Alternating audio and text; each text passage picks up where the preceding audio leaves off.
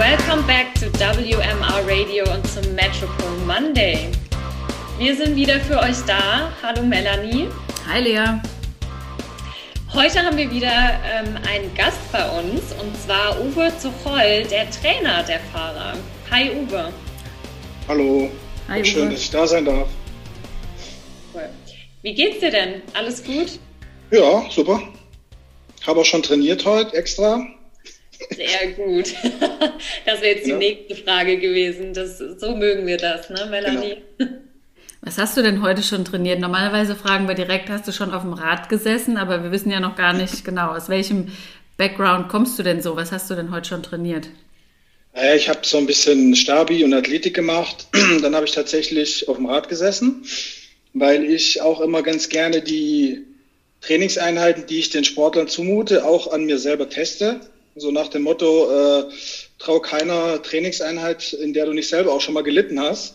Und äh, gerade bin ich so am Plan, so in die heiße Phase der Athleten, dann so in ein paar Wochen, wenn es wirklich dann eigentlich Richtung Wettkampfvorbereitung geht, die dann auch hoffentlich kommen, die Wettkämpfe.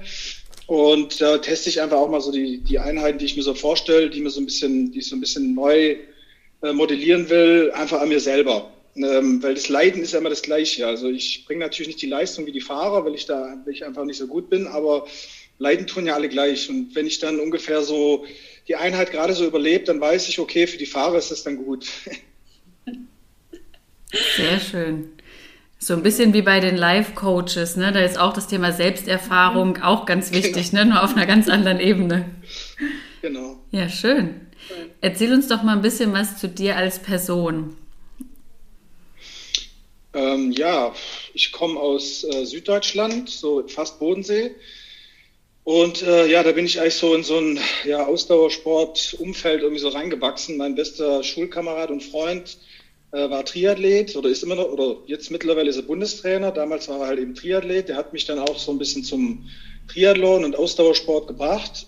Und äh, ja, so bin ich irgendwie so in diese Ausdauerschiene irgendwie reingewachsen. Vorher ein bisschen Tennis gespielt, ein bisschen Leichtathletik gemacht und ähm, ja, habe dann äh, mich eigentlich fürs Abi wieder vorbereitet. Äh, ähm, irgendwie schwimmen auch, geschwommen bin ich auch mal. Und dann habe ich halt eben den, äh, den Daniel Unger, mein Freund und Triathlet, wieder, wieder so mehr oder weniger getroffen. Und er hat mir quasi bescheinigt, ich kann einigermaßen schwimmen und hat dann mich bei einem Triathlon angemeldet. Und dann bin ich eigentlich direkt äh, süchtig geworden und bin dann so bei dem Sport einfach geblieben. Das ist schon ja, so ungefähr ja, so 25 Jahre her. Und so war ich dann eigentlich irgendwie immer im Ausdauersport. Habe dann studiert äh, in Konstanz erst, dann war ich anderthalb Jahre in Köln, habe dann in Mainz meine beiden Staatsexamen gemacht und jetzt wohne ich jetzt in Darmstadt hier gleich um die Ecke. Machst du dann auch Wettkämpfe, im, also Triathlon-Wettkämpfe? Genau. Also ich habe die letzten ja, eigentlich die letzten 25 Jahre immer relativ regelmäßig Triathlons gemacht, einfach alle möglichen Strecken, habe eigentlich alle Strecken schon ausprobiert. Und ähm, ja, letztes Jahr war das erste Jahr seit 25 Jahren, wo ich nur einen einzigen Triathlon machen konnte, der zum Glück ganz spät im September noch äh, stattgefunden hat. Aber ähm, ansonsten mache ich eigentlich schon regelmäßig. Jetzt für dieses Jahr bin ich eigentlich auch wieder angemeldet, aber sieht ja jetzt nicht so gut aus, leider. Ja, ja, wir drücken die Daumen, dass es klappt. Danke. Wir drücken ja schon ganz fleißig, dass wir hier die Fahrer mal sehen ähm, und hoffentlich dann auch wieder alle möglichen Wettkämpfe stattfinden können. Hast du denn irgendeinen äh, Favorite ähm, Triathlon, irgendeine Favoritenstrecke? Also ich war, ich war selber noch nicht auf Hawaii. Ich wollte eigentlich letztes Jahr die, das in Angriff nehmen und dann ist er eben ausgefallen, wurde jetzt auf dieses Jahr verschoben. Jetzt muss ich mal gucken, wie es jetzt diese aussieht, ob es wieder verschoben wird. Und dann kann auch gut sein, dass Hawaii wieder ausfällt. Deswegen kann ich darüber natürlich noch nicht sagen, weil es ist ja immer so Triathleten und Hawaii ist immer so ein Ding. Da war ich jetzt halt eben noch nicht. Aber der zweimal war ich in äh, Bayern in Rot bei dem Triathlon und das ist, war wirklich das Highlight, würde ich sagen. Also das ist schon die meisten, die auch auf, in Rot und auf Hawaii waren, sagen, du brauchst gar nicht nach Hawaii, du musst einfach nur nach Rot, weil da ist eigentlich das Mekka und da ist, das ist schon mhm. echt toll da. Also das ist wirklich super. Bayern, Hawaii ist ja quasi das Gleiche, ne? Same, same but different. Ja. Cool, okay. das haben wir tatsächlich schon mal gehört hier, ne? Ja, wollte gerade sagen, das stimmt, ja. haben wir schon mal drüber gesprochen. Ja. Cool. Du hast vorhin gesagt, ähm, hier Staatsexamen gemacht und so weiter. Du bist Lehrer, richtig? Also quasi hauptberuflich bist du Lehrer, wenn ich das richtig in Erinnerung genau. habe, ne? Was hast du genau, denn für Fächer?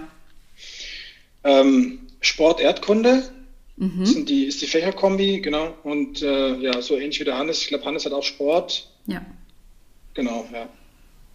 Ja, cool. Passt ja dann auch, ne? So ein bisschen die Leidenschaft und Beruf äh, genau. ineinander übergehen. Ja. Und dann bist du genau. quasi noch mal ein Schrittchen weiter gegangen. Also du hast Sport als persönliche Passion, du hast Sport in deinem Hauptberuf, aber, ne, wir haben ja vorhin auch eingeleitet, du bist der Trainer auch von, von ähm, WMA, also Will Sports Metropole Racing vom Team. Ähm, und du bist da auch noch, hast da quasi noch eine Selbstständigkeit, ne, on top. Genau, also im Prinzip war es eigentlich auch so, dass der, ähm, ich zu dem Team gekommen bin durch äh, über den Julian Myers und dann halt eben direkt an den Hannes. Äh, und ja, wir war also Hannes hat mich angerufen, wir waren uns halt relativ so auf den ersten, auf die erste Minute eigentlich sofort sympathisch, wahrscheinlich weil wir beide Lehrer sind. Äh, und ähm, und dann habe hab ich halt gemerkt, er ist super innovativ eingestellt und hat äh, tolle Ideen. Äh, und dann hat mich das total äh, gepackt auch. Und ähm, ich sag mal, die Firma ist eigentlich auch damit irgendwo entstanden. Mhm. Ich habe immer schon äh, als Trainer, also ich arbeite schon seit 15 Jahren als Trainer, hatte eine Triathlon-Nachwuchsabteilung gegründet, habe eine, eine eigene Abteilung in einem Verein gegründet und habe die, da immer äh, Jugendliche und Nachwuchsathleten trainiert, aber auch Erwachsene. Und äh, so, so auch jetzt immer noch äh, trainiere ich einige Nachwuchsathleten auch und äh, dann kam halt eben Hannes mit der Idee, eben auch als Teamtrainer hier zu fungieren und auch so ein bisschen äh, Innovationen mit reinzubringen. Und da darüber eigentlich auch habe ich gedacht, jetzt musste das eigentlich auch mal so ein bisschen professioneller angehen, eine Homepage machen, dir, dir so einen Namen geben irgendwie. Also Zock Pro Training Concepts heißt die quasi die Firma das Zock Pro kommt eigentlich, äh, das Zock kommt eigentlich von meinem Lehrerkürzel, weil jeder Lehrer hat ja ein Kürzel, mhm. wo er immer unterschreiben muss äh, im, äh, im, Klassenbuch. Und äh, ja, genau, und so kam halt der, kam einfach die Abkürzung, ich gesagt, die kann ich einfach, nehme ich gerade mit rüber. Und ja, so, so, so, so hat es dann angefangen und das war eigentlich mit, also kann ich im Prinzip Hannes mit verdanken, dass ich mich dann getraut habe zu sagen, komm, jetzt stellst du das mal auch so äh, quasi als zweite Profession auch mal richtig äh, richtig da. Mal auf die Beine, ja. Ich war auch vorhin noch mal kurz auf deiner Homepage. Sieht auf jeden Fall sehr professionell aus. Sieht gut aus. Ja, hat genau. ein bisschen gedauert, aber ganz okay, danke. Ja. Okay. Also alle, äh, an alle Hörer draußen, ne, die es äh, interessiert. Sock Pro. Äh, gerne mal auf die Homepage äh, draufklicken. Ich denke, wir können sie auch verlinken. Mhm. In, ja, gerne. ja. in den Show Notes. Genau, also ich biete das für alle an. Also ich, äh, jeder, der Interesse hat und der sagt, hier, das, was der da so erzählt hat im Podcast, äh, wenn wir dann noch ein bisschen zum Training oder so vielleicht gleich auch kommen, äh, das interessiert mich mal oder das hört sich interessant an. Und äh, klar, generell äh, kann sich jeder bei mir melden und kann jeder, hat jeder die Chance, auch einen Trainingsplan zu kriegen. Du hast vorhin auch gesagt, ähm, innovative Ansätze sind dir wichtig und da hast du irgendwie ein, ein, ein Fable für oder das findest du wichtig. Wie würdest du denn deine Ansätze beschreiben oder was sind denn deine innovativen Ansätze? Ja, also ich sag mal so, ich habe halt irgendwie immer schon, ähm, wie es halt so ist, man zieht irgendwie von zu Hause weg und dann kommt man immer wieder in unterschiedliche Umfelde und na, irgendwie ist es immer so, dass man so ein bisschen der Außenstehende ist und dadurch habe ich eigentlich immer schon äh, alle Dinge, die ich gemacht habe, da habe ich immer den Stein zwei, drei, viermal umgedreht und habe immer irgendwie versucht, nochmal darüber nachzudenken, ja, die sagen zwar im Verein, wir machen das äh, schon seit Jahren so, aber macht es wirklich Sinn? Bringt es mir auch was? Und so bin ich halt irgendwie immer irgendwie ähm, am, am Puls der Zeit geblieben und habe mich irgendwie immer total dafür interessiert, was denn Neues so rauskommt. Und so habe ich auch jetzt in den letzten zehn Jahren immer wieder verfolgt, was wird geforscht, was gibt es für neue Ergebnisse, was für neue Trainingsmethoden äh, gibt es, in welche Richtung äh, könnte es gehen. Das hat mich halt immer total interessiert äh, äh und verfesselt mich immer noch. Und das versuche ich jetzt eigentlich so äh, auch so ein bisschen in den Radsport äh, mit reinzubringen. Der Radsport ist natürlich äh, riesengroß, hat eine riesige, riesige Romantik, ja, mit seinen Mensch und die Maschine, Hitze, Kälte, Berg hoch, Berg runter, Kopfsteinpflaster, das ist ja äh, ein Riesending und die Athleten sind natürlich alle äh, Feuer und Flamme für ihren Sport und total begeistert. Und äh, ja, und ähm, dann gibt's halt eben so die neueren Erkenntnisse und ich versuche das so ein bisschen so in Einklang zu bringen, so zu verschmelzen. Also die Athleten, die ich jetzt auch im Team trainiere, die sind wirklich 100% äh, motiviert, auch wenn man manchmal im Podcast dachte, so, ihr wart noch gar nicht auf dem Fahrrad. Aber ähm, es ist sogar eher so, dass ich manchmal die Spaßbremse bin, die dann sagt, so jetzt heute setze ich mal nicht aufs Fahrrad, weil man muss ja auch mal so äh, ein bisschen Pause machen, um, um, um sich ans Training anzupassen. Genau, und ähm, ja, so das ist halt so, das versuche ich so das Innovative so reinzubringen. Mhm. Kannst du uns denn mal ähm, erklären und vielleicht auch für unsere Hörer, die nicht vom Fach sind, ähm, was denn so dein Trainingsansatz ist? Genau. Also ähm, der, der, der, der, Kern des Trainings ist eigentlich äh, nicht das Maximale zu trainieren, sondern so zu trainieren, dass die maximale Anpassung stattfindet. Und ähm, man muss sich das ja so vorstellen, also Training ist ja für den Körper eine Belastung. Also man äh, trainiert zwei, drei Stunden Fahrradfahren oder Laufen oder Krafttraining. Und für den Körper ist es eine Belastung. Das kann ich ganz gut aussteuern über einen Puls, also die Herzfrequenz äh, oder über ein Leistungsmesser, wie beim Fahrrad ja regelmäßig oder eigentlich alle äh, benutzen den, also dann halt eben über Watt. Äh, und das ist eigentlich alles sehr gut abzubilden, aber der zweite Schritt ist eigentlich, was passiert? Mein Körper wird durch die Belastung beansprucht. Und da wird es schon wieder schwierig äh, zu gucken, was, was ist denn genau die Beanspruchung und wie beansprucht ist der Körper. Denn äh, das maximale Ziel muss dann eben sein, aus der, aus der Kombination beider Einheiten quasi die maximale Anpassung zu erreichen. Und ähm, da gibt's halt eben äh, relativ gute, erforschte neue Erkenntnisse, was, wie man das am, am, am allerbesten erreichen kann, beziehungsweise was man machen muss, damit es eben zu dieser maximalen Anpassung kommt. Und der Ansatz ist auch jetzt nicht, äh, das ist jetzt keine Glaskugel oder so, sondern der ist auch bekannt, das nennt sich der sogenannte polarisierte Ansatz. Und ähm, äh, bedeutet im Klartext, man trainiert beide Pole, deswegen heißt der polarisierte Ansatz oder man, manche sagen auch bipolarer Ansatz. Also auf der einen Seite trainiert man extrem hart und dann aber wieder auf der anderen Seite ganz, ganz langsam und ganz, ganz ruhig. Und dadurch äh, kommt halt dieses, äh, dieses Wort polarisierte Ansatz. Und in den letzten Jahren war halt eher so der volumenorientierte Ansatz, also hauptsächlich viel, viel, viel, viel, viel äh, und eigentlich überhaupt nicht hart. Und ähm, das neueste oder der neueste Ansatz, wonach ich eigentlich auch mein Training einigermaßen ausrichte, ist halt eben dieser polarisierte Ansatz. Und es sind dann immer so 20 Prozent, sind ungefähr 10 bis 20 Prozent ist richtig hartes Training. Das nennt sich dann auch High-Intensity-Training, also HIT, äh, sage ich einfach dazu. Mhm. Und alles andere ist eigentlich genau das Gegenteil, nämlich äh, LIT.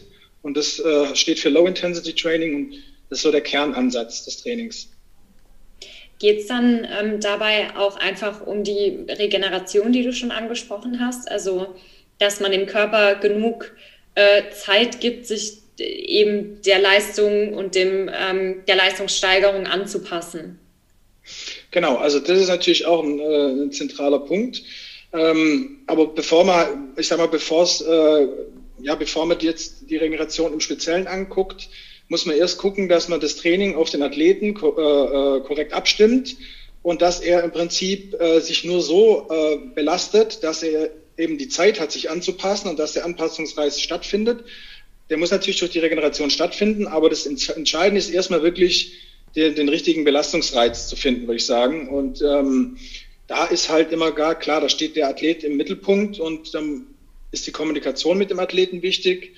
Und ähm, das ist auch so eines, was, also so ein Punkt, der mir halt extrem wichtig ist. Und äh, jetzt die Athleten aus dem Team, die ich trainiere, das funktioniert halt wirklich sehr, sehr gut. Das sind äh, total liebe und nette äh, Athleten die einfach super mit mir kommunizieren und äh, immer über WhatsApp oder über Telefon einfach auch alles rückmelden. Und dadurch, glaube ich, äh, ist es relativ produktiv und es ist, steht schon eigentlich im Zentrum, steht eigentlich die Kommunikation mit den Athleten. Und wenn das alles funktioniert, dann funktioniert's. Das heißt, du lernst die Individuen, die du halt eben betreust, relativ gut kennen, auch inklusive aller Werte. Ne? Also die schicken dir das quasi durch, dass du quasi gucken kannst, ne, was ist denn High Intense für die Person und was ist denn Low Intensity, wo sollte Regeneration stattfinden? Was wären denn noch ja. so, was wären denn da so Fragen, die du einem Athleten dazu stellst, um, um so eine Person kennenzulernen und das Profil von so einer Person einzuschätzen?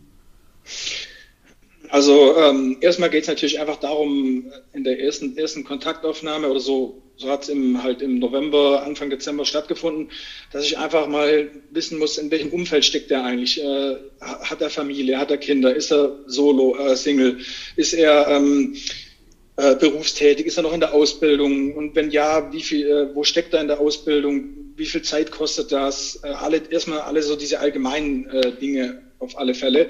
Und dann natürlich klar, wie, äh, dann geht's dann quasi schon ans Eingemachte, wo man dann einfach im Prinzip äh, die Leistungsdaten anschaut oder das Training anschaut der letzten Wochen und Monate oder vielleicht sogar Jahre.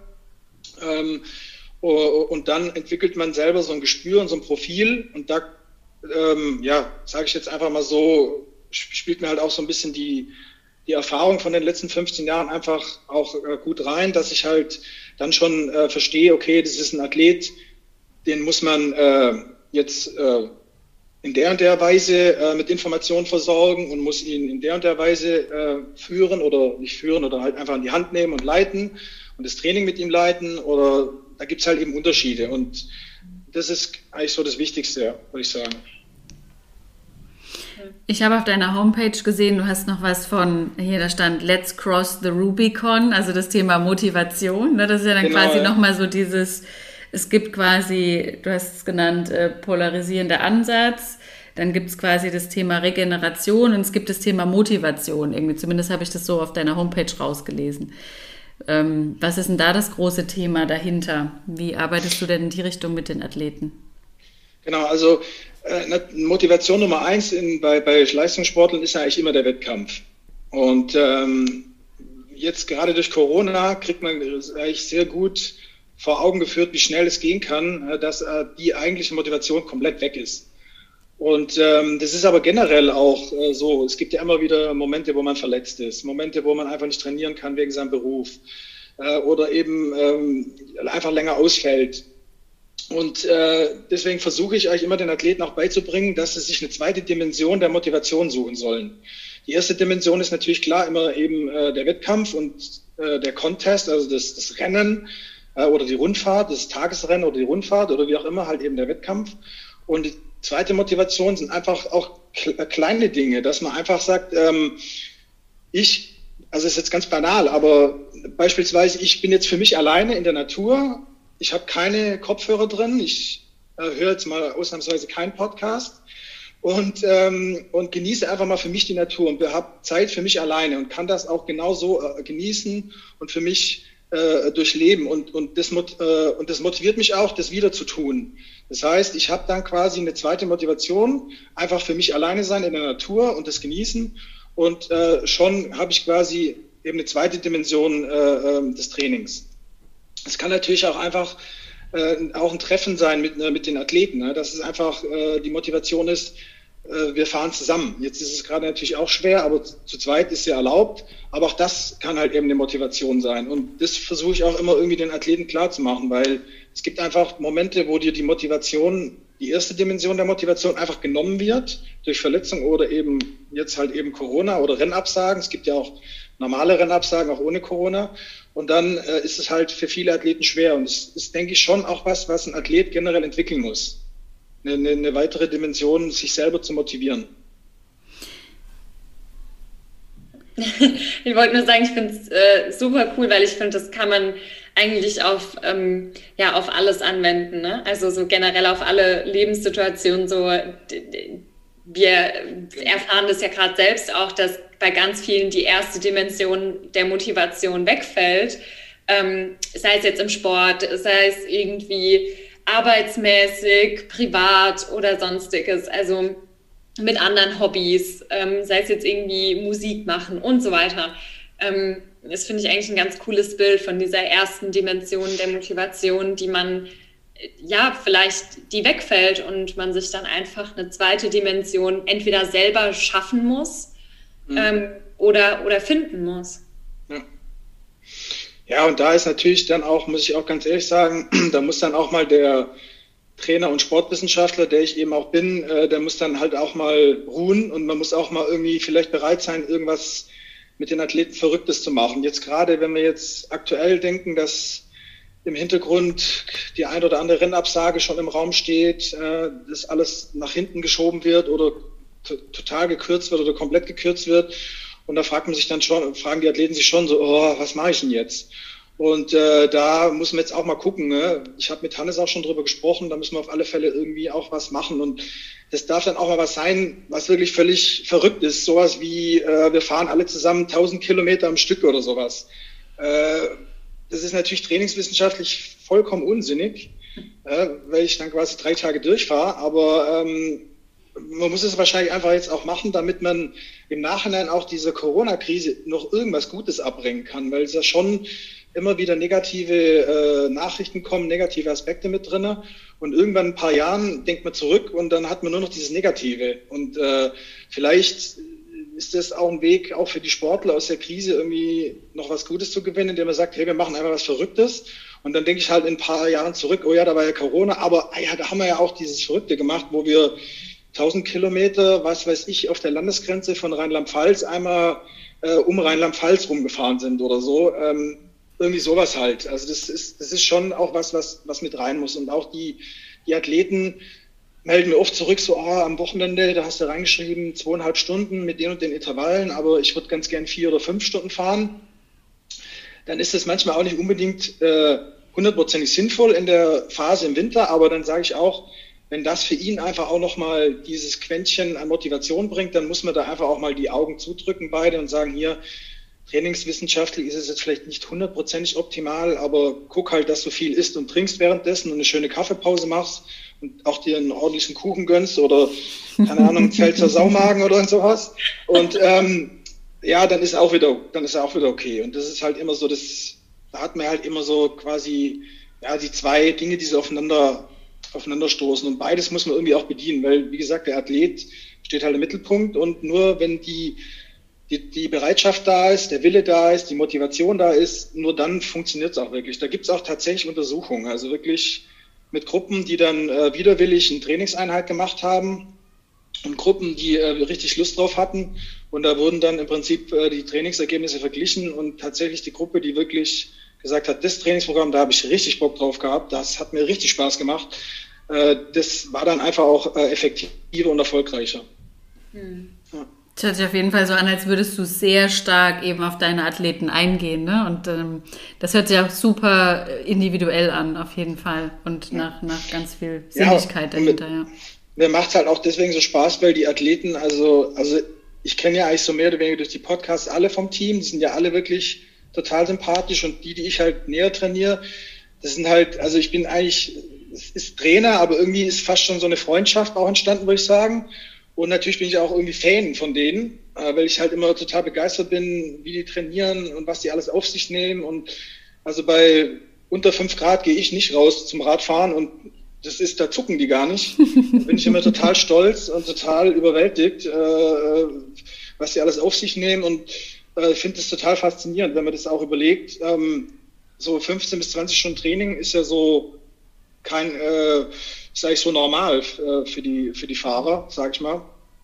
Und äh, das ist, das ist schon richtig viel eigentlich und es ist schon eine, eine viel Lebenszeit, was investieren und das alles, obwohl sie ja im Prinzip nicht direkt ausbezahlt werden. Also das ist schon absolut Hut ab, mehrfach Hut ab, also wirklich toll.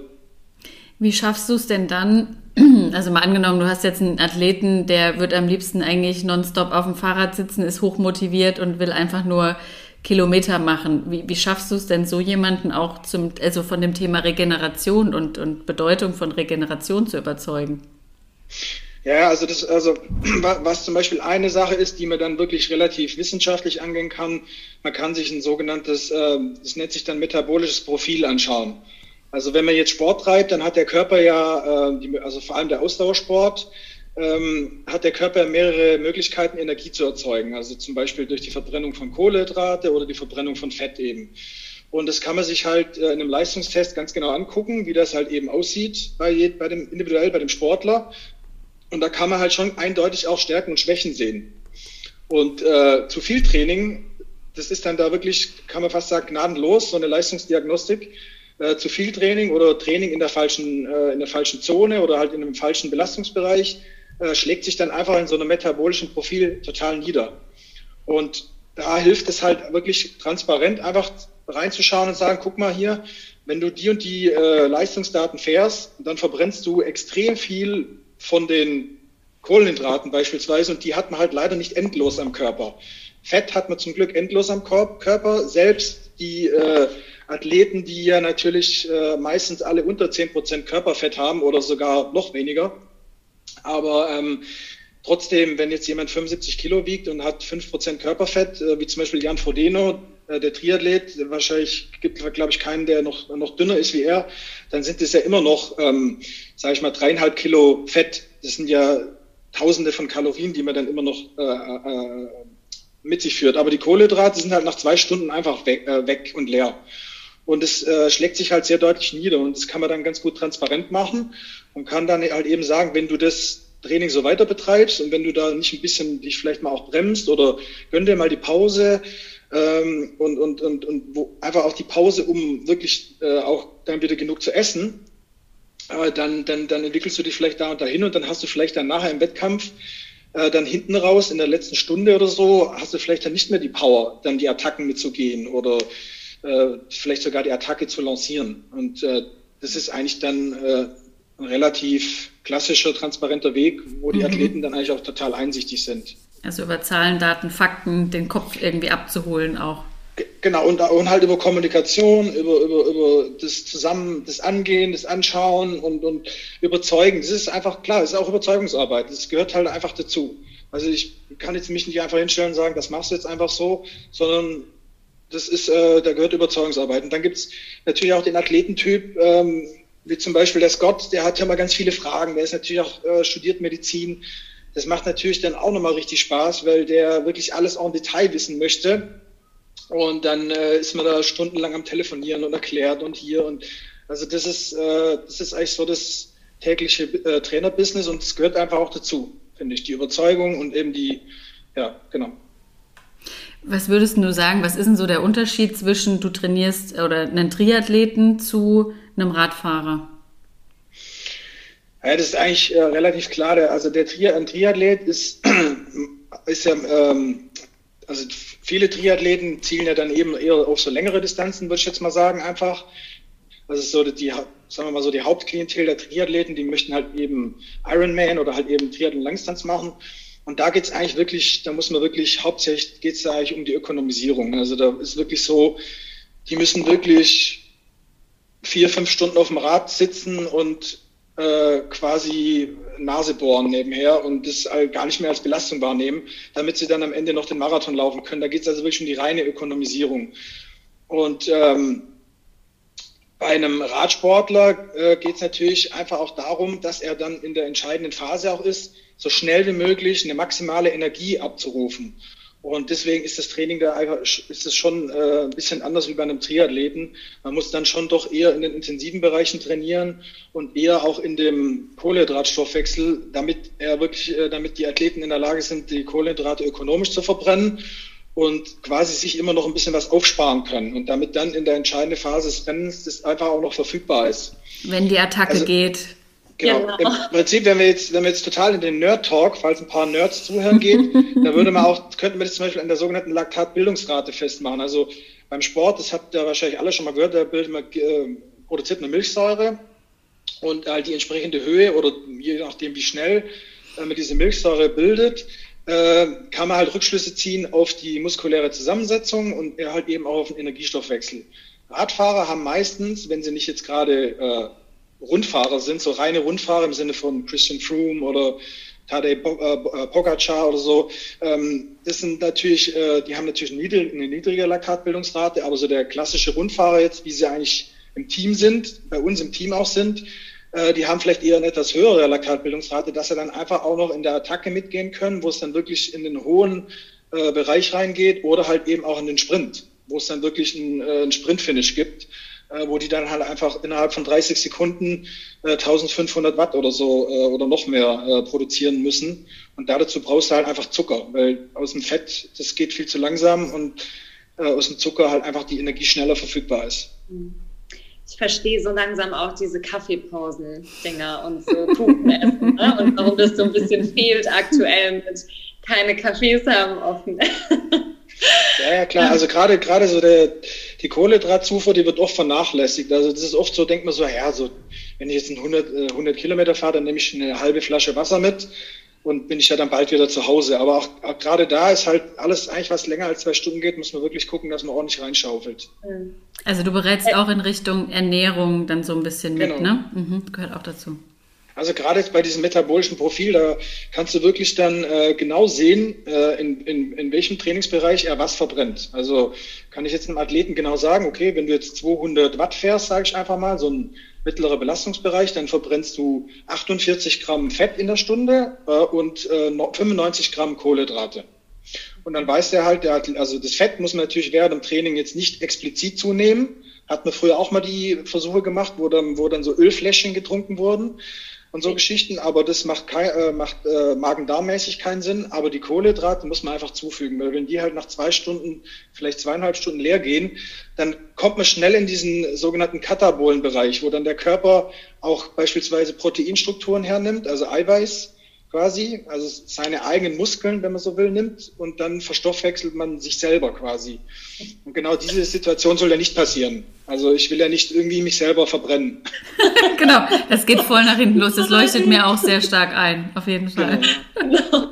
Aber ähm, wenn du darüber redest, merkt man, wie passioniert du dabei bist. Also, genau. Ich glaube, äh, ich könnte da noch stundenlang zuhören. Das äh, merkt man auf jeden Fall, dass das deine Passion ist. Auf alle ähm, Fälle. Du hattest ja auch äh, vorhin, als wir deine Webseite angesprochen hatten, hattest du gesagt, dass du auch ähm, Einsteigerpläne praktisch machst. Also nicht nur für die Profis, sondern genau. du begleitest auch ähm, Einsteiger. Kannst du uns mal so einen Tipp geben, was so das No-Go ist? Was, wenn man jetzt anfängt mit dem Radsport, wenn man so ein bisschen hobbymäßig Rennrad fährt, was ist denn so das No-Go trainingsmäßig gesehen? Ich würde sagen, das No-Go ist halt echt tatsächlich ähm, äh, viel zu schnell an, anzufangen, also viel zu hohe, viel zu hohen Belastungsbereich zu fahren und halt gleich viel zu viel zu machen, sag ich mal. Also äh, also quasi gleich drei, vier Stunden zu trainieren äh, und dann auch meistens viel zu schnell. Äh, das würde ich eher so als als No-Go äh, würde ich das wirklich, äh, würde ich sagen, das ist eigentlich ein, ein großes No-Go. Und ähm, lieber trainiere ich halt eben äh, jeden Tag nur oder beziehungsweise äh, fünfmal die Woche, sage ich einfach mal, oder viermal die Woche, halt eben in einem, in einem mittleren Belastung oder in einem ruhigen Belastungsbereich und vor allem halt äh, in einer mittleren Belastungslänge, also anderthalb bis zwei Stunden. Aber ich habe halt eben äh, die Kontinuität, weil denn Kontinuität ist eigentlich das aller, aller, allerwichtigste. Das ist eigentlich, ob das jetzt ein Anfänger ist oder ein Profi, da gibt's auch äh, unzählige Studien äh, dazu. Es macht keinen Sinn, irgendwie drei Wochen so richtig motiviert einzusteigen und, und, und ich fahre jeden Tag Rad und am Wochenende fahre ich über 150 Kilometer und dann äh, kommt plötzlich äh, das Immunsystem äh, kommt zum Erliegen, man ist infektanfällig und dann fällt man wieder zwei Wochen aus. Die motivierten Wochen, äh, Neujahrsvorsätze zum Beispiel, genau, jeden Tag. Genau. Ganz genau. viel, ja. Und dann kann es halt gut sein, dann ist man zwei Wochen krank oder eine Woche krank oder zehn Tage krank.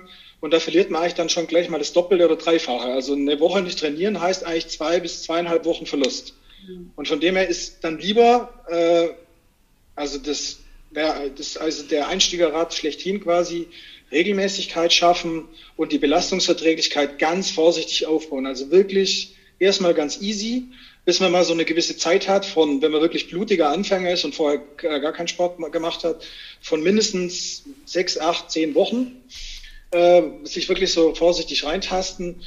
Uh, und dann, äh, dann ist eigentlich schon eine gewisse Adaption da, zumindest mal so auf der sogenannten neuromuskulären Ebene. Das ist das, was sich als allererstes anpasst, dass halt der Körper lernt, die Muskeln äh, zu innervieren, sagt man, also zum Zucken zu bringen.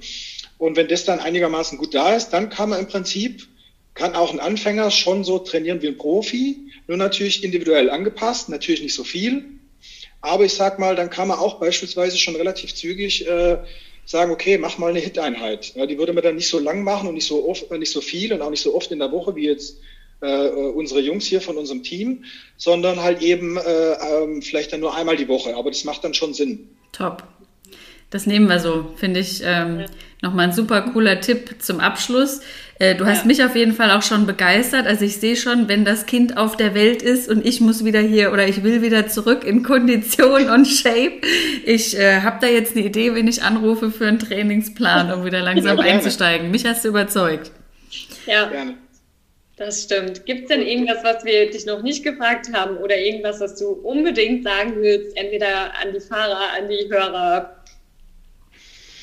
Äh, gute Frage. Die, die Superheldenfrage habt ihr natürlich nicht gestellt. Nee, das stimmt. Du fährst äh, ja nicht im Team. Also ja, aber stimmt. Du, du dürftest sie auch beantworten. Wenn genau. du dir genau. darüber schon aber, Gedanken gemacht hast, dann gerne. Ja, na, ich habe natürlich die anderen Podcasts auch schon gehört. Und ähm, also ich hatte immer so einen äh, Kindheits-Comic-Held, äh, der allerdings nicht in gedruckter Form erschienen ist. Oder ich weiß es zumindest nicht, aber äh, das war immer so eine, so eine Kindheitserinnerung von mir, dass ich irgendwie vom Spielen reingekommen bin. Mein Vater kam von der Arbeit und meistens haben wir vom Fernseher äh, gefespert oder halt ähm, Abendbrot gegessen und äh, haben irgendwas angeguckt und da lief immer Captain Future. Und das war so für mich der totale Held. Äh, und da habe ich mir schon gedacht, wenn ihr mir die Superheldenfrage stellen würde, würde ich Captain Future sagen, weil das auch so ein bisschen passt, so in die Richtung, ähm, ja, vielleicht so ein paar Dinge mal äh, im Radsport vielleicht, was bei den Profis schon alltäglich ist, aber vielleicht auch mal so ja, für andere Bereiche einfach mal aufzuweichen und vielleicht mal irgendwas Zukünftiges oder was Futuristisches reinzubringen. Innovation. Äh, genau. Mhm. Deswegen würde das eigentlich ganz ja. cool passen. Ja, cool. Kennt ihr euch, äh, könnt ihr euch an Captain Future erinnern? Habt ihr das? Nee, ihr seid zu jung. Der Name sagt mir was, aber ich bin tatsächlich generell nicht so gut mit Superhelden. Normal deckt es Lea ab, aber ich glaube, das ist tatsächlich. Äh also super, super, super Filmmusik, auch sensationell. Ich glaube, das ist eigentlich eine deutsche Produktion gewesen. Die Musik wurde irgendwo in München auch geschrieben von irgendeinem Künstler. Also müsste man auch die Musik äh, sensationell. Machen das schauen wir uns an. Genau. genau. Dann auf jeden Fall äh, vielen Dank, dass du bei uns warst. Es war ein sehr spannendes Gespräch. Ich glaube, es ist auch sehr spannend für unsere Hörer. Und wie gesagt, ähm, besucht die Webseite draußen. Ähm, Dankeschön, ja, macht das. Informiert euch mal. Und ähm, genau, dann danke auch an Melanie. Vielen Dank, Lea. Vielen Dank, Uwe. Hat Spaß gemacht und ich wünsche euch noch einen schönen Tag. Absolut, vielen Dank auch an euch. Hat mir auch super viel Spaß gemacht. Super, dann bis zum nächsten Mal. Ciao, ciao. ciao. Tschüss.